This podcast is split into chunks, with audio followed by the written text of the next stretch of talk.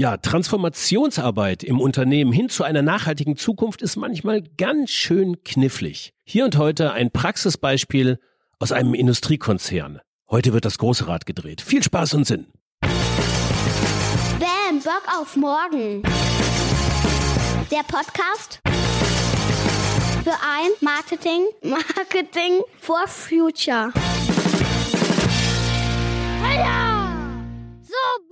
Hi, mein Name ist Frank Schlieder, ich bin der Host dieser Podcast-Reihe und nach zehn Episoden Planetaren Grenzen und einer Expert-Episode zum Marketing 2040 haben wir heute wieder endlich mal wieder eine Transformationsgeschichte aus der Praxis zu berichten. Und wir schwingen heute, wie gerade schon erwähnt, das große Rad. Es geht um einen Industriekonzern. Es geht um Schott. Schott ist Spezialglashersteller aus Mainz und hat einen ziemlichen Energieaufwand, um seine Produkte herstellen zu können. Die sind wiederum mitunter systemrelevant, wie im Übrigen so viele Produkte aus der Industrie in Deutschland. Zu Gast ist Jonas Spietra. Er ist Communications Lead Sustainability bei Schott und ist damit mitverantwortlich für die Nachhaltigkeitskommunikation Organisation des Konzerns. Kleiner Disclaimer am Rande. Schott ist Sponsor unseres BAM Bock auf Morgen Festivals. Dort erzählen wir am 29. und 30. November 2023 in Berlin mehr über eben jene Transformationsgeschichten in den Unternehmen, über gelungene, gute Nachhaltigkeitskommunikation und wie Marketing zum Erfolgstreiber einer nachhaltigen Transformation werden kann. Wir haben die Wissenschaft vor Ort, wir haben Startups mit vor Ort, wir verleihen den Marketing for Future Award vor Ort.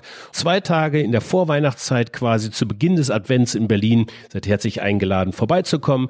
Geht auf unsere Webseite www.bock.am und schaut euch dort mal das Festival an. Dort könnt ihr über die Webseite auch die Karten kaufen. www.bock.am. Und der Disclaimer ist, dieser Podcast und die Inhalte dieses Podcasts sind unabhängig von diesem Festival. Natürlich stelle ich wieder die Fragen, die ich auch immer stellen wollte, aber trotzdem ist Schott in diesem Podcast, weil das eine wirklich spannende Transformationsgeschichte ist, die wir euch nicht vorenthalten wollen. So, over and out an dieser Stelle. Wir steigen ein ins Interview und los geht's. Bam, Bock auf morgen. Ja, hier bin ich in Mainz. Herzlich willkommen, Jonas Spietra. Grüß dich. Moin Frank. Jonas, mal kurz vorgestellt, wer bist du? Was machst du? Ja, hi, ich bin Jonas. Ich arbeite, also bei Schott ist es immer üblich zu sagen, wie lange man hier arbeitet, typische Unternehmenstradition und was man macht. Also Namen habe ich genannt. Ich selber arbeite seit fünf Jahren und ein paar zerquetschen bei Schott und darf unterschiedliche Kommunikationsaktivitäten verantworten oder vorantreiben mit lauter tollen Kolleginnen und Kollegen. Und ein Thema, das ich mit äh, verschiedenen Kolleginnen und Kollegen mache, ist das Thema Klimaschutz, Umweltschutz und auch das Thema jetzt immer in der größeren Breite Nachhaltigkeit in einem Industriekonzern. Ja. Und das ist tatsächlich unsere Leitfrage, der Leitgedanke dieses Gesprächs hier. Wie transformiert sich eigentlich die deutsche Industrie? Was macht das mit Marke und Kommunikation? Und hier am Beispiel von Schott sind wir ganz tief drin. Wir sind in Mainz. Wir schauen uns das heute auch noch auf dem Werksgelände an. Und ich bin total gespannt, wie Industrietransformation wirklich funktioniert. Jonas, ihr macht in Glas, in Spezialglas. Und Glas ist eigentlich überall drin in unserem Alltag. Also in Dingen, die man sich noch gar nicht vorstellt. Ich habe gehört, ihr wart am Mond mit, mit Schottglas. Ihr stellt das dünnste Glas der Welt her und ihr seid offiziell systemrelevant. Warum eigentlich? Ja, äh, ein kleines Feld, das du da ansprichst, Frank. Thema Spezialglas ist wirklich tatsächlich was, was ich dir erklären könnte von A bis Z, also von bestimmten Atomsteckern bis zum Zahnpastapulver. Spezialglas lebt von seiner unglaublichen Diversität. Du kannst sehr, sehr viele Dinge herstellen damit. Um dir ein paar Beispiele zu nennen, die man sozusagen vielleicht noch selber aus dem Alltag kennt. Schott ist der Erfinder der Ceran-Kochplatte. Wir sind aber auch einer der größten Anbieter für pharmazeutische Verpackungen weltweit. Also diese, diese Glaskartuschen von den Corona-Innenstoffen zum Beispiel, oder? Genau, also das heißt Glaskapulen oder ähm, Ampullen, Vials äh, im Englischen zum Beispiel. Und ähm, da ist Schott Weltmarktführer. Handycoverglas, optische Gläser. Ich könnte jetzt stundenlang Namen nennen, mhm. aber um dir einfach eine Bandbreite zu geben, das Spezialglas von Schott hat immer sehr viele unterschiedliche Eigenschaften. Und je nach Anwendungsbereich kann das in den unterschiedlichsten Industrien reingeliefert werden. Und das macht Schott als B2B-Unternehmen aus. Wir liefern in eine Vielzahl von Industrien unterschiedlichste Produkte und immer geht es darum, die verschiedenen Eigenschaften von Spezialglas oder auch Glaskeramiken dann in diese Produkte reinzubringen und damit, also doof gesagt, ich sage immer, irgendwo ist ein bestimmtes Glas von Schott drin und deswegen funktioniert irgendwas immer extrem gut, auch wenn wir es als Kunde nicht so sehen. Okay, der Werbeblock beendet jetzt gerade. Äh, ja, Schott ist eigentlich ein Stiftungseigentumsunternehmen, hat sehr viel Tradition, hängt zusammen mit Karl Zeiss. Nimm mich mal mit auf diesen historischen Weg ganz kurz, weil äh, um zu gucken, wohin man geht, muss man ja auch mal gucken, woher man kommt. Genau, ganz knapp gesagt, ist Schott ein Stiftungsunternehmen. Was bedeutet das? Schott und Carl Zeiss sind sozusagen Tochterunternehmen und beide Unternehmen gehören der Carl Zeiss Stiftung. Und diese Stiftung ist eine der ältesten wissenschaftsfördernden Stiftungen Deutschlands und hat, also wir haben ein Stiftungsstatut und in dem steht sehr klar geschrieben, dass ein bestimmter Teil des Gewinnes, das die Unternehmen Zeiss, aber auch Schott generieren, wieder in die Carl Zeiss Stiftung gehen, um damit die Wissenschaft zu fördern. Und damit werden zum Beispiel äh, im Bereich MINT-Fächer Professuren gefördert, Forschungsprojekte und so weiter. Und da ist immer wichtig, dass diese Projekte eine hohe gesamtgesellschaftliche Relevanz haben müssen. Und jetzt kannst du mich fragen, was heißt das in Zahlen? Am Beispiel von Schott hat der Konzern in den letzten fünf Jahren 100 Millionen Euro an die Karl-Zeiss-Stiftung für die Wissenschaftsförderung zu, dann sozusagen gezahlt. Seid in über 30 Ländern aktiv, äh, knapp drei Milliarden Umsatz, 17.000 Mitarbeitende weltweit. Ein wichtiger KPI, der in diesem Zusammenhang nie fehlen darf, Anzahl Höhe der Treibhausgasemissionen. Genau, also das ist ja ein KPI, den ich mir öfter ja auch wünschen würde, den man vielleicht bei so einer OMR oder so auch einfach mal nennen würde in der gleichen ja. Setup. Ähm, bei uns, wir haben den 2019 gemessen ähm, und haben den für die Scope 1 und Scope 2 Emissionen uns angeschaut und äh, waren dann auf einem Wert von rund einer Million Tonnen CO2e. Also kein nachhaltiges Unternehmen im ökologischen Sinne. Diese eine Million Tonnen gilt es im Zuge der Dekarbonisierung loszuwerden. Dann wirst du mir doch relativ schnell sagen können, sagen wir mal in drei, vier Punkten die Kernbestandteile eurer Nachhaltigkeitsstrategie, der Nachhaltigkeitsstrategie von Stott. Genau, also wir bei Schott unterscheiden erstmal ganz grundsätzlich zwischen den drei Dimensionen. Ökologische Nachhaltigkeit, soziale Nachhaltigkeit und wirtschaftliche Nachhaltigkeit. Wir glauben, am Ende des Tages als Wirtschaftsunternehmen, dass wir immer gucken müssen, wie können wir das ausbalancieren, weil unsere Aufgabe ist natürlich auch, Gewinn zu erwirtschaften, was dann wieder an die Stiftung geht, um damit auch unter anderem tolle Projekte zu fördern, aber natürlich auch um Investitionen zu tätigen und zu wachsen. Und auf dem Bereich soziale Nachhaltigkeit ist es schon so, dass es, glaube ich, eine hohe Verantwortung gibt, dass man sagt, als Unternehmen, wie beteiligt man die Kolleginnen und Kollegen? Und da gibt es so einen schönen Satz von dem Ernst Appe, der gesagt hat, unsere Verantwortung endet nicht am Werkstor. Und das ist, glaube ich, auch immer wichtig, dass man auch bei CSR-Aktivitäten und anderen Dingen immer wieder Bereiche fördert, wo man sagt, hey, hier gibt es eine Unterstützung. Ein Unternehmen hat da, glaube ich, eine gewisse Verantwortung. Ich würde gerne mal interessieren, wie Glas tatsächlich gemacht wird. Lass mal den Produktionsprozess so in ein paar Schritten nochmal erklären. Und ich weiß, du bist gelernter Journalist. Du hast die Neugierde für diese Themen. Ich glaube aber, dass jeder Kommunikator und Marketer eigentlich wissen sollte, wie die eigenen Produkte hergestellt sind, auch im Detail. Ja, gerne. Also wenn du sagst, diese journalistische Perspektive, wenn man die Kolleginnen und Kollegen besucht und man ein Gefühl bekommt, wie wird Spezialglas hergestellt. Und da kommen wir auch zum Thema Nachhaltigkeit. Spezialglas herzustellen ist eine extrem energieintensive Tätigkeit. Spezialglas wird in großen Schmelzwannen hergestellt. Das kann man sich vorstellen. Die sind im größeren Setup ungefähr so groß wie ein Einfamilienhaus, ungefähr so lang wie ein Swimmingpool. Und da wird Spezialglas erhitzt. Normales, sagen wir mal, Kalknatronglas wird so bei 1200, 1300 Grad erhitzt. Spezialglas nochmal heißer.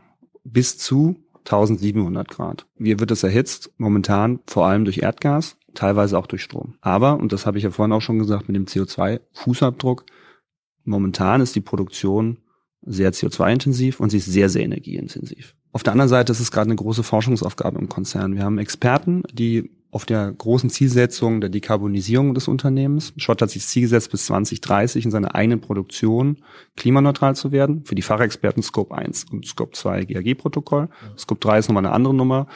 Das äh, schaut sich der Konzern auch an. Aber wichtig ist sozusagen, dieses Ziel ist gesetzt und da geht es vor allem um den Technologiewandel. Ne? Und da muss man jetzt verstehen, das Herz dieser Veränderung ist diese Schmelzwanne. Und deswegen gibt es Forschungsprojekte. Da sind jetzt eine Menge kluge Menschen mit Doktortiteln unterwegs, die sich auf der einen Seite anschauen, wie kann man diese Technologie, die momentan sozusagen äh, mit Erdgas Glas erhitzt, verändern. Und da gibt es verschiedene Wege. Ein Weg, den sie sich anschauen, ist der sogenannte elektrische Weg. Wie können wir mit Strom Spezialglas genauso erhitzen, dass es auch die notwendigen Qualitäten erreicht? Da gibt es mehrere Themen. Und auch, dass es in der Schmelzwanne funktioniert. Ne? Die Wanne darf ja auch nicht kaputt gehen. Da musst du dir auch nochmal vorstellen, das läuft 24-7 durch. Schmelzwannen können nicht stoppen. Wir sind ein produzierender Betrieb, Schichtbetrieb und du kannst die Wannen auch nicht einfach abschalten. Wie gesagt, der eine Weg ist, wie kann man Schmelzwannen mit Strom erhitzen oder wie kann man Glas in Schmelzwannen mit Strom erhitzen? Und der andere technologische Weg, den sich die Fachkollegen anschauen, ist Wasserstoff. Auch so ein kleines, einfaches Thema. Und damit seid ihr eigentlich jetzt auch ein bisschen in die Tagesschau gekommen, als erstes Wasserstoff produzierendes und Industrieunternehmen in Deutschland. Habe ich das so richtig mitbekommen? Ich glaube, als Industrieunternehmen wäre übertrieben, aber was man, glaube ich, schon sagen kann, ist, dass für den Bereich Spezialglasindustrie unsere Forscher und Forscher da, glaube ich, eine ziemlich führende Rolle haben. Und jetzt für unseren Bereich die Tests, die durchgeführt werden, schon sehr industrieführend sind, ne? Jetzt in Bezug auf die Spezialglasindustrie. Und das ist schon ein echt spannendes Thema und auch wirklich sehr bewundernswert, was die Kollegen da stemmen. Thema, das hier historisch immer sehr wichtig ist, dass man bestimmte Dinge dann äh, technisch versucht. Und das ist genau so ein Versuch, ne? Also, wo man dann oft auch sagen kann, die Kollegen haben es berechnet und sagen, jetzt kommt es darauf an, die Nagelprobe, wir wissen es auch noch nicht. Und nachher dann aber auch wissenschaftlich sagen können, es war möglich. Das ist grauer Wasserstoff, glaube ich, noch, ne? Noch kein grüner und selbst der graue ist auch noch nicht überall vorhanden, um testen zu können. Genau, also es ist uns auch wichtig, deutlich zu machen, das ist momentan grauer Wasserstoff, der ist momentan verfügbar. Für die Prozesse, die die Kolleginnen und Kollegen gerade anstoßen, ist das fürs Testen erstmal egal weil sie erstmal rausfinden müssen, intern geht das. Und das wird jetzt auch noch ein bisschen dauern, weil wie gesagt, die müssen es auch noch 100% en gros testen, auch für unterschiedliche Glastypen, by the way. Das ist alles anderes einfach. Längerfristig, wenn es aber dann ums Klima geht und um die Dekarbonisierung, dann wird es nicht nur Grünstrom brauchen, sondern auch grünen Wasserstoff. Wenn es den nicht gibt, wird es schwierig. Das heißt, längerfristig wird es natürlich viele große Infrastrukturfragen geben.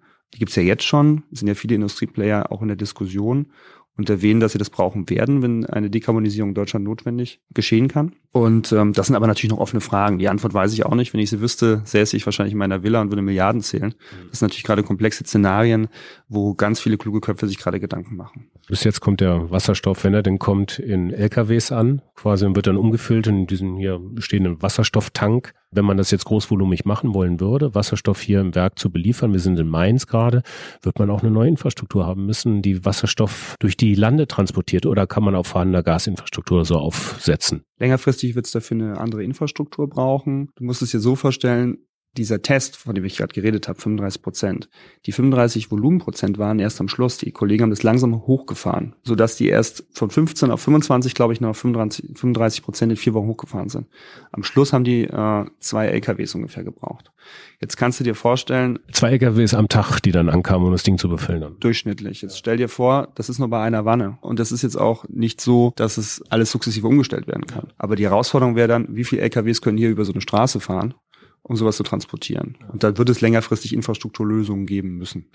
Ich habe jetzt ähm, ähm, den ganzen August über die durch die planetaren Grenzen geflogen tatsächlich. Wir kommen zum Thema Verantwortung und viel hängt natürlich an der planetaren Grenze Klimawandel. Es wird massiv gerade so viel davon abhängen, abhängig sein, wie wir in den nächsten Jahren von, von den Treibhausgasemissionen runterkommen. Ihr habt eine Million Tonnen CO2, die ihr ähm, jedes Jahr emittiert. Nimm mir doch vielleicht mal kurz ein paar Bestandteile eurer Klimaschutz, äh, eurer Klimaschutzstrategie, weil ich weiß, ihr tut da schon recht viel. Genau, und das ist vielleicht jetzt auch der Bereich, den du gerade angesprochen hast. Das wäre jetzt dann die ökologische Nachhaltigkeit. Es gibt da verschiedene Dinge. Ich sag mal, ne, Klimaschutz ist ja auch nur ein Unterbereich von Umweltschutz. Aber als ein Betrieb, der extrem energieintensiv ist und einen sehr hohen CO2-Fußabdruck hat, hat der Konzernvorstand und jede Menge andere kluge Leute damals beschlossen, dass auch hier der Konzern eine besondere Verantwortung hat. Und hat da dann gesagt, und das war im Jahr 2019, wir setzen uns das Ziel CO2-Neutralität in die Unternehmensstrategie. Hat sich das genau angeschaut und das damals gemessen, wie du gesagt hattest. Damals eine Million Tonnen CO2e, Scope 1 und Scope 2 für die Fachexperten. Und hat dann eine Strategie aufgesetzt, wie können wir das reduzieren. Und da gibt's vier große Hebel.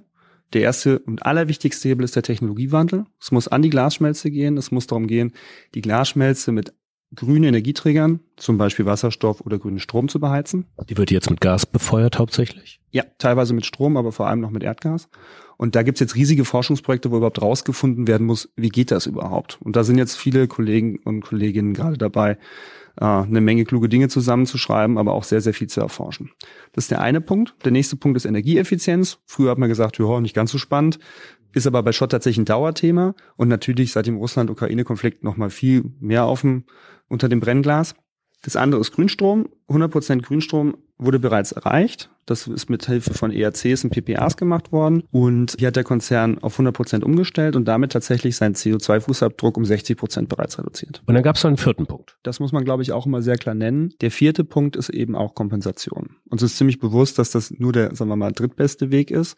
Ich glaube aber, dass man auch immer sehr klar und deutlich machen muss, wenn der Technologiewandel noch nicht so weit ist und auch andere Dinge sozusagen ausgeschöpft worden sind oder gerade auch noch sehr komplex sind und man sich in diesen Bereichen auch sehr stark bemüht, dass Kompensation eben auch noch ein Thema ist, das Industrieunternehmen als Möglichkeit wahrnehmen. Schott tut das auch. Wie gesagt, bewusst als letzten Schritt. Aber auch hier investiert der Konzern sozusagen einmal in Research, schaut sich das an und äh, investiert hier eben auch in verschiedene Zertifikate von verschiedenen Klimaschutzprojekten. Klimaneutralität, Kompensation, das sind natürlich Begriffe, die jetzt die letzten Monate ganz schön wie die Sau durchs Dorf getrieben worden sind. Da muss man aufpassen mittlerweile. A, sich klimaneutral überhaupt als Claim noch zu nennen und B, auch Kompensation zu betreiben. Das ruft im Zweifel so Organisationen wie die Deutsche Umwelthilfe auch hervor. Ihr habt als Claim klimaneutral 2030. Warum? Ja, ich finde das ehrlich gesagt auch eine ziemlich gute Debatte, weil ich glaube, wir uns genau gerade als Gesellschaft da gerade befinden, zu sagen, wie wollen wir bestimmte Dinge benennen. Und was einfach auffällt, wenn wir jetzt mal en gros sich das angucken, dann sehen wir einen unglaublichen Claiming-Jungle. Ne? CO2-neutral, Treibhausgasneutral, klimaneutrales Produkt, klimaneutral, dekarbonisiert, whatever. Ich könnte jetzt, glaube ich, schon lang so fortfahren. Umweltfreundlich. Umweltfreundlich, genau. Und ich meine, worauf du ja auch ansprichst, ist die Green Claim Directive. Auch das kommt ja. Und ähm, vielleicht auch nochmal in der Herleitung, wir befinden uns bei Schott in einer sehr starken Prozesskommunikation. Wir haben damals uns das angeschaut und gesagt, was ist eigentlich das Ziel? Und das war nach längeren Diskussionen, okay, wir machen ja CO2e, das heißt, wir machen mehr als CO2 wie nennen wir das Ganze? Treibhausgasneutral fanden wir nicht so schön, haben dann irgendwann gesagt, naja, es muss ja auch etwas sein, was wir sehr gut erklären müssen, aber was wir als Begriff auch etwas haben müssen, was verständlich ist. Ne? Wie gesagt, das war die Debatte damals. Und sind dann zu dem Schluss gekommen, wir sagen halt, unser Ziel, klimaneutrale Produktion 2030. Und dann wird es natürlich weiter erklärt, Scope 1, Scope 2 und so weiter. Das heißt, die Herausforderung als Kommunikator war damals, wie nennen wir das? So. Und das muss irgendwie verständlich sein. Und jetzt befinden wir uns halt in einem gerade gespannten Situation, wie glaube ich viele Unternehmen, jetzt mal sich anzugucken, mit der Green Claim Directive, mit den sich gerade hervorgebenden Gesetzgebungen, mit den ganzen Diskussionen, wie man solche Dinge vielleicht auch zukünftig mal nennen kann. Mir persönlich ist wichtig, ein Claim ist ein Claim, aber es ist eben auch nur ein Claim. Das heißt, die Haltung dahinter finde ich entscheidend. Aus meiner Sicht kann das irgendwann mal auch anders heißen. Wir schauen uns das gerade auch an, so viel kann ich verraten. Aber entscheidend ist, dass die Haltung, dass gerade Industrieplayer ihre Prozesse dekarbonisieren und den Technologiewandel vorantreiben, der darf sich ja nicht ändern. Egal, wie es mal heißt. Und wie sie jetzt sozusagen im Frühjahr 24 ist ja, glaube ich, dann die Green Claim Directive mit bestimmten Definitionen um die Ecke kommt, das müssen wir uns dann alle angucken und ähm, sehr klar sagen, okay, was ist dann wirklich State of the Art? Mir ist nur wichtig, dass man auch nicht ins andere Extrem verfällt und Greenhushing macht und gar nicht mehr drüber redet. Ja. Auch das ist ein Riesenproblem eigentlich, tatsächlich Klimaschutzziele zu haben und gar nicht darüber zu reden. Ne? Greenhushing eben es zu verschweigen. Aus mehreren Perspektiven, wie ich das sehe. Transparenz erstmal. Also wer sich nicht transparent macht, macht sich verdächtig womöglich. Und es braucht aber auch in jeder Industrie so Anführer, so also Role Models, wie sie es eben machen. Es braucht diese Leuchttürme im Change Management, von denen man vielleicht auch lernen kann, wie es geht und wie es nicht geht. Das wäre damit auch obsolet, oder? Naja, ich glaube, es braucht bei vielen Dingen, die neu sind, immer Mut. Egal, worüber man redet. Und entscheidend ist, das heißt auch manchmal eine kritische Analyse, sich ehrlich machen, sich angucken, wo kann man denn Vorreiter sein, wo kann man nicht Vorreiter sein. Das finde ich in der Transformation zur Nachhaltigkeit entscheidend, aber halt auch in der Kommunikation. Es gibt bestimmte Bereiche, wo manche Unternehmen, die sagen, die machen alles in der Nachhaltigkeit. Wo ich mich immer frage, auch als Privatmensch, wie glaubhaft ist das, wo alle 17 SDGs oder was immer draufgeklöppelt sind. Ich finde es persönlich schwierig. Ich finde, dass jedes Unternehmen sich genau anschauen muss und in der Theorie ist das ja eine Wesentlichkeitsanalyse. Wo haben wir einen großen Hebel? Und äh, verschiedene Konzerne machen das ja sehr gut. Die sagen, hey, es gibt die und die Bereiche, da haben wir einen Wirkfaktor und das machen wir. Da muss man aber irgendwann mal auch eine gewisse Haltung haben und sagen, wir können nicht alles machen. Wir können da uns darauf fokussieren und da sehen wir einen Weg zu mehr Nachhaltigkeit. ZB Dekarbonisierung, ZB andere Formen von, sagen wir mal, Diversity, äh, ZB andere nachhaltige Produktionsbedingungen und so weiter und so fort. Und ich glaube, das ist wichtig für ganz viele Unternehmen auch zu sagen, wo haben wir den großen Impact-Faktor? Green Marketing und Green Kommunikation hat aus meiner Sicht in der Vergangenheit oft darunter gelitten, dass man so getan hat, man macht alles und man ist doch so toll. Da muss man sich in gewissen Bereichen auch ehrlich machen und sagen, das machen wir jetzt. Und da sind wir vielleicht auch Vordenker. Das heißt aber in der Ableitung auch, in manchen Bereichen können wir nicht Vordenker sein. Du kannst nicht überall Vordenker sein. Das funktioniert nicht. Der eigene, den eigenen Prozess nachhaltiger zu gestalten, zu gestalten, ist schon anstrengend genug und Kommunikationsaufgabe genug eigentlich. Und das, was du auch vorhin sagtest, das Ereignis als solches, wir sind jetzt, hey, wir haben den klimaneutralen Joghurt, juhu, alles gut. Was für ein Ereignis. Das stimmt aber alles gar nicht. Genau, Sternchen, Sternchen, genau. Äh, Sternchen durch Kompensation. Die, mh, der Prozess ist eigentlich das, was entscheidend ist. Also von der Ereignis zur Prozesskommunikation kommt irgendwo. Das ist auch Nachhaltigkeitskommunikation, oder? Das Thema finde ich halt persönlich wichtig, weil man sich ja immer angucken muss, wenn man als Kommunikator oder Marketingmensch in so einem Setup gerade unterwegs ist, dann schaut man sich irgendwann mal immer Transformation an vielleicht nicht am Tag eins, aber nach ein paar Wochen merkt man, da verändert sich ja gerade was. Und wie verhalten wir uns als Menschen zu Wandel? Es sagt ja keiner, alles ist geil. Sitzt ja kein Kollege oder Kollegin den ganzen Tag nur drumrum und wartet darauf, ach, wie schön, ihr gebt mir komplexe Projekte und ich habe, die haben ja alle genug zu tun, ne? So. Und deswegen finde ich wichtig, dann auch zu sagen, Leute, Transformation ist auch anstrengend. Das ist nicht immer einfach, aber wir machen das ja vielleicht in Bereichen, gerade weil es komplex ist, weil es das Richtige ist, weil wir wissen, es hat einen Wert. Aber dann muss man auch die Kommunikation ändern. In der Vergangenheit sind vielleicht viele Unternehmen in ihr Labor gegangen oder in einen anderen Bereich, wo sie was entwickelt haben, haben das versteckt gemacht und irgendwann mal, tada, tada, die Produktinnovation rausgehauen. Das geht in einem komplexen Setup aus meiner Sicht immer weniger. Du musst von einer Ereigniskommunikation eine Prozesskommunikation kommen und dann Menschen mitnehmen. Die Menschen, die das gestalten, im Prozess begleiten und eigentlich aus Prozessen Geschichten machen. Und dann deutlich machen, hey, hier sind Leute dran, die sägen, klöppeln und machen was. Und dann immer wieder Updates geben. Hat geklappt, hat nicht geklappt. Haben uns geirrt. Das ist der richtige Weg. Nee, haben was Neues gelernt. Das ist aus meiner Sicht eine mögliche Art und Weise, mit Komplexität umzugehen. Was macht das mit der Marke? Also wie verändert sich der Mar die Marke eigentlich aus dem Kern der Unternehmensstrategie heraus? Also ich glaube, auf der einen Seite kann man sagen, muss man sich jetzt den neuen Fragestellungen immer mehr sozusagen stellen. Und das tun unsere Kollegen im Branding auch. Auf der anderen Seite sieht man aber, dass es viele Themen gibt, die eigentlich in der Marke aus meiner Sicht auch schon etabliert sind oder aus der Grundhaltung der Marke kommen. Und ein Thema, das bei Shot schon immer sehr, sehr wichtig ist, ist, war und immer sein wird, ist Innovation. Produktinnovation, Herstellungsinnovation. Und genau darum geht es aus meiner Sicht natürlich auch, wenn ich das Thema Dekarbonisierung der Industrie nehme.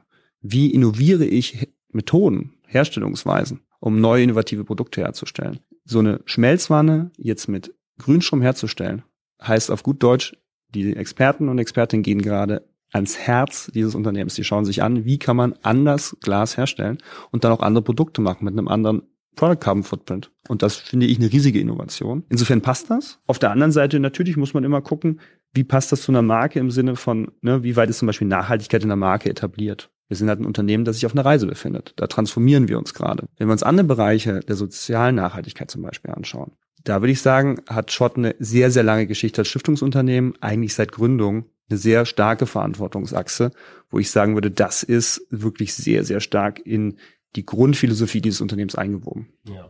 Nochmal zurück zur Markentransformation im Bereich ähm, Ökologie, wenn man so will. Ähm, deine Erfahrung jetzt über die Kommunikation, wie wirkt das nach innen und wirkt das nach außen? Also zum einen seid ihr als B2B-Unternehmen natürlich in der Kommunikation mit, mit, ähm, mit, euren, mit euren Kunden, mit euren Zulieferern draußen äh, unterwegs, aber ihr habt ja auch 17.000 Mitarbeiter. Ähm, was kommt zuerst? Ich glaube, es ist eine parallele Sache, aber wir haben bei Shot schon grundsätzlich immer die Regel Internal First. Weil ich meine, ich habe jetzt als Kommunikator wie so oft gut reden. Mhm. Der Witz an der Sache ist ja, es gibt Kolleginnen und Kollegen, die müssen das im Alltag machen. Ne? Ich bin vielleicht jemand, der das beobachten darf, der riechen darf, was hier gerade passiert, der sehen darf, was hier gerade passiert. Aber es sind ja die Kolleginnen und Kollegen in der Produktion, in der R&D-Abteilung und so weiter, die sich Gedanken machen müssen. Und was jetzt der Konzern gemacht hat, als er diese Strategie dann äh, ausgerollt hat, war zum Beispiel dann auch relativ zeitnah einen Ideenwettbewerb auszuschreiben, wo Kollegen aus der Produktion, aus der Verwaltung, aus allen Bereichen des Konzerns sagen konnten, Thema Klimaschutz, Thema Energieeffizienz oder auch Umweltschutz generell. Was habt ihr für Ideen? Wie können wir Prozesse verbessern? Und da sind sehr, sehr viele Ideen äh, rausgekommen und sind über 700 auch umgesetzt worden. Die genauen Zahlen muss ich nochmal gucken. Ähm, aber das kam zum Beispiel sehr gut an, weil natürlich man da merkt, es gibt Überbereiche, die Kolleginnen und Kollegen viel, viel besser als wir. Und da müssen wir ran. Ne, und das ist total wichtig. Und das andere ist halt dialoggetrieben. Also viele Themen wissen wir ja noch nicht mal, dass wir sie wissen. Das ist ja oft so in großen Konzernen das Problem, ne? wenn man alles wüsste, was man weiß. Und das geht nur durch Aktivierung äh, der verschiedenen Kolleginnen und Kollegen vor Ort. Also Aktivierung, da hast du ja schon ein paar Erfahrungen gemacht, ne? Was, was funktioniert, was funktioniert nicht, um Leute, um den Leuten so einen Bock auf morgen zu vermitteln. Also ich glaube, Ideenwettbewerbe gehen sehr, sehr gut, gerade weil jetzt zum Beispiel Shot sehr, sehr viele Leute in der Produktion haben. Ungefähr 60 Prozent der Kollegen sind in der Produktion. Ich sage auch immer, redet mir nicht den Newsletter tot. Das ist uncool, sagen viele. Glaube ich oft aber gar nicht, weil das funktioniert. Ne? Das ist was, was sehr, sehr positiv funktioniert und sehr positiv ankommt. Wir sind damit auch mal gestartet mit dem klimaneutralen Newsletter und haben dann innerhalb von einigen Wochen 500, 600 Abonnenten bekommen. Intern. Intern. Intern. So, wir machen das nur intern. So. Und was auch ganz wichtig ist, da sind jetzt Kolleginnen von mir gerade dran, die sagen, es muss eine Internetseite geben, wo sich die Kollegen gut darüber informieren können. Einfach um die Möglichkeit zu haben, hey, ich will darüber mehr wissen, ich will mich einbringen. Oder auch, dass da eine Telefonnummer steht oder eine E-Mail-Adresse, wo du mal anrufen kannst und ähm, oder hinschreiben kannst und sagst, hey, ich habe eine Idee, hey, ich verstehe das nicht. Das finde ich gerade wichtig, dass es Feedback gibt. Wenn die Kollegen sagen, finde ich nicht gut, ist eine Sache, oder wenn sie sagen, finde ich sehr gut. Okay. Schauen wir uns mal die externe Seite an. Wie nimmt man eigentlich die externen Stakeholder mit? Ich glaube, auch da ist das Thema Dialog wichtig. Entscheidend ist ja, es gibt ein Unternehmen, das jetzt auf die Reise macht. Und das, die Reise machen wir ja schon seit ein paar Jahren. Und das jetzt auch nicht gerade unerfolgreich. Also um dir eine Perspektive zu geben, wir haben allein durch die Umstellung von auf Grünstrom den CO2-Fußabdruck jetzt um 60 Prozent reduziert. Das ist aber jetzt quasi das Einfache gewesen. Jetzt Energieeffizienz ist natürlich auch ein Thema, an dem die Kollegen ständig tüfteln, aber die harte Nuss ist der Technologiewandel. Und das ist jetzt echt das harte Tal, wo die Kollegen echt ackern müssen. Und äh, es viele Sachen auch einfach noch gar nicht klar sind. Und deswegen ist, glaube ich, die Grundhaltung wichtig, deutlich zu machen, es ist, wir begeben uns auf diese Reise als Unternehmen, aber viele Sachen sind nicht klar. Bei vielen Themen sind die Antworten nicht klar. Und manchmal wissen wir noch nicht mal die Fragen. Mhm. Und da kommt aber auch dieses Thema, so mal Tüftler gehen, Daniel Düsentrieb, Innovatoren sein, glaube ich, bei vielen Kollegen wirklich sehr raus. Was auch diese Grundhaltung des Konzerns, glaube ich, oder auch der Marke, wenn du so willst, ausstrahlt, dass man sagt, hey, wir versuchen das. Und das ist was, was wir versuchen, auch in diesen verschiedenen, sagen wir mal, kommunikativen Formaten zu begleiten. Wir haben letztes Jahr verschiedene Pressekonferenzen gemacht, wo wir zum Beispiel auch Journalisten eingeladen haben und gezeigt haben, guck mal, hier ist dieser Wasserstofftank, hier ist die Mischanlage, wo der Wasserstoff mit dem Erdgas gemischt wird. Fachexperten und auch unser CFO, der zuständig ist für das Zero Carbon Programm, so heißt es bei uns intern, das Klimaschutzprogramm, und der sich hingestellt hat und erklärt hat, was läuft und was nicht läuft und was wir auch brauchen, um diese Transformation zu begleiten. Und ich glaube, das ist wichtig, dass man auch einfach sehr deutlich macht, hey, es ist ein Konzern, der wagt das jetzt. Mhm. Die gibt da ohne Ende sozusagen ein Commitment rein, die gibt eine große Menge an Ressourcen und auch ein Budget rein und an wirklich hellen Köpfen. Nur das große Thema Dekarbonisierung Deutschland oder weltweit ist natürlich, was man als Einzelner nicht lösen kann. Und ich glaube, das muss man auch mal klar sagen. Wenn es jetzt hier dann irgendwann mal hoffentlich erforscht werden sollte oder dann irgendwann erforscht ist und die Kollegen sagen, es geht, dann wird es natürlich große Fragen geben. Infrastruktursupport, und so weiter und so fort. Ich will nochmal zurück auf die, auf die externe Kommunikation kommen. Also PR, das eine habe ich schon gehört, also äh, euer CFO mit Journalisten hier auf dem Werksgelände, schöne Bilder, keine Frage, Journalisten wunderbare Verlängerer. Was macht ihr aber noch, ähm, um die Message nach außen zu bringen, beziehungsweise auch um der äh, immer stärkeren Regulierung irgendwie auch ähm, gerecht zu werden? Unterscheide das mal ganz gern mit so einem Eisberg. Einmal all die Dinge, die unter Wasser stattfinden. Das sind immer so mal die komplexen Instrumente, die man braucht in der Kommunikation oder auch, sagen wir mal, was vielleicht gar nicht mal in der klassischen Marketing- oder Kommunikationstätigkeit liegt, wo man heute sagen würde, da geht's eher um Reporting. Und das sind verschiedene Instrumente meiner Meinung nach. Das eine sind Reports, das andere sind White Paper, also auch ne, dicke Bretter, die aber, glaube ich, eine gute Basis bilden, um auch einfach deutlich zu machen, hey, wir meinen es ernst, es gibt hier eine Strategie, hier haben eine Menge kluger Menschen ziemlich viel nachgedacht. Das sind aber auch dann vertiefende Fachvorträge von Experten, das sind ähm, auch mögliche Kundengespräche natürlich und so weiter und so fort. Und wenn wir dann langsam hochkommen, ne, dann sehen wir da, glaube ich, Dinge, die dann auch in der Erzählweise, im Storytelling emotionaler werden können und einfacher. Ich glaube aber, dass es immer verbunden sein muss. Es braucht die Basis des Eisberges unten, auch um eine gewisse Kredibilität zu haben, zu sagen, hey, da ist wirklich eine Menge Holz dahinter. Und oben gibt es dann Dinge, wo man sagt, hey, es gibt Manifesto-Videos, es gibt Social-Media-Aktivitäten, wo wir verschiedene Mitarbeiterinnen und Mitarbeiter vorstellen, die zum Beispiel ein cooles Projekt im Energieeffizienzmanagement gemacht haben oder die äh, einen Ideenwettbewerb gewonnen haben für eine tolle Idee, wie man einfach das Thema Klimaschutz bei Schott, Schott verbessern kann. Das sind alles Themen, die wir gemeinsam da äh, versuchen anzugehen. Was wir zum Beispiel auch machen, wir sponsern auch einige, sagen wir mal, Publikationen, wo wir sagen, hey, die finden wir cool wo es zum Beispiel sehr auch um das Thema Wissenschaftlichkeit geht. Wir unterstützen jetzt einige Buchprojekte, wo wir zum Beispiel sagen, hey, die Kollegen, die das Buch machen, bringen ein Buch raus, wo erklärt wird, wie geht man wissenschaftlich mit dem Klimawandel um. Was hat die Industrie überhaupt für Chancen, da was zu verändern? Und das ist natürlich was, was zu einem Konzern wie Schott sehr gut passt, weil Wissenschaftlichkeit, glaube ich, vielen Leuten hier sehr, sehr wichtig ist. Mhm. Und eine Grundhaltung ist, wo ich auch sagen würde, hey, das ist total wichtig, wie man dieses Thema Umweltschutz, Klimaschutz überhaupt angehen muss. Wir sind ja hier in dem Podcast jetzt zunehmend, zumindest habe ich mir das vorgenommen, zunehmend auf der Suche nach guter Nachhaltigkeitskommunikation. Also vielleicht auch eine Nachhaltigkeitskommunikation, die eben nicht nur Angst macht, nicht nur Doomsday Paradise ist, ähm, auf die Gefahren von Klimawandel und äh, Überschreitung planetaren Grenzen hinweist, sondern aktiviert, motiviert, eben Bock auf morgen macht. Aus seiner Erfahrung heraus, was glaubst du, muss gute Nachhaltigkeitskommunikation leisten können? Ich glaube, es muss erstens Beispiele zeigen, wo Menschen Dinge umsetzen und zeigen, es geht was in ihrer Lebensrealität, dass du was machen kannst. Viele Nachrichten hinterlassen, glaube ich, viele Menschen in einer gewissen Schockstarre. Es ist einfach nur deprimierend, was soll ich jetzt tun? Es muss irgendwie handelbar sein. Du musst ein Gefühl bekommen, hey, und diese Fälle gibt es, du musst sie nur suchen. Ne? Es gibt ja Menschen, die tolle Sachen machen. Das ist eine. Das andere ist, es ist ein Marathon. Also aus meiner Sicht ist Nachhaltigkeitskommunikation, Marketing, wie auch immer du es nennen magst, kein kurzfristiger Erfolgsfall, sondern ein langfristiges Commitment. Das ist eine Thematik, dazu musst du dich irgendwann auch bekennen. Man wird natürlich in Dialog-Setups auch immer wieder Kritiken bekommen und oft manchmal auch zu Recht, ne? Und man wird natürlich auch immer die Fragen sagen, na, warum hast du das so gemacht? Ja, hat damals vielleicht Sinn gemacht. Und dann muss man wieder optimieren, anpassen. Und das ist das, was ich vorhin meinte mit dem Dialoggetriebenen. Manche Dinge sind halt immer nur dann der Weisheits, äh, der Irrtumsletzte Schluss. Man muss immer wieder anpassen. Und das ist diese Haltung, zu sagen, ich möchte eine Veränderung kommunikativ begleiten, die Wert schafft. Und bezogen jetzt auf äh, Schott, was sind, was glaubst du, was sind jetzt die nächsten Jahre für euch die größten Herausforderungen, ähm, diesen ähm, Transformationsprozess auch adäquat kommunikativ zu begleiten, um zum einen auch das verständlich zu machen, wo eigentlich das Problem liegt hier, zum anderen aber auch nach außen und nach innen hin zu wirken für die Marke Schott? Also intern würde ich mir einfach wünschen, dass viele Kollegen Bock drauf haben und sagen, ich fühle mich hier gesehen, ich fühle, dass ich einen Wandel begleiten kann, dass ich was umsetzen kann. Und wenn Kommunikation da ein kleines bisschen unterstützen kann, wäre ich schon sehr, sehr happy. Extern würde ich mir wünschen, dass wir es schaffen, die komplexen Prozesse, die wir haben, nach außen zu erklären und auch deutlich zu machen, dass wir an bestimmten Dingen dran sind, aber dass es eben gar nicht so einfach ist. Aber eben auch hier klar zu machen, es gibt hier ein gewisses Commitment. Es gibt hier Leute, die meinen das ernst und wollen was bewegen.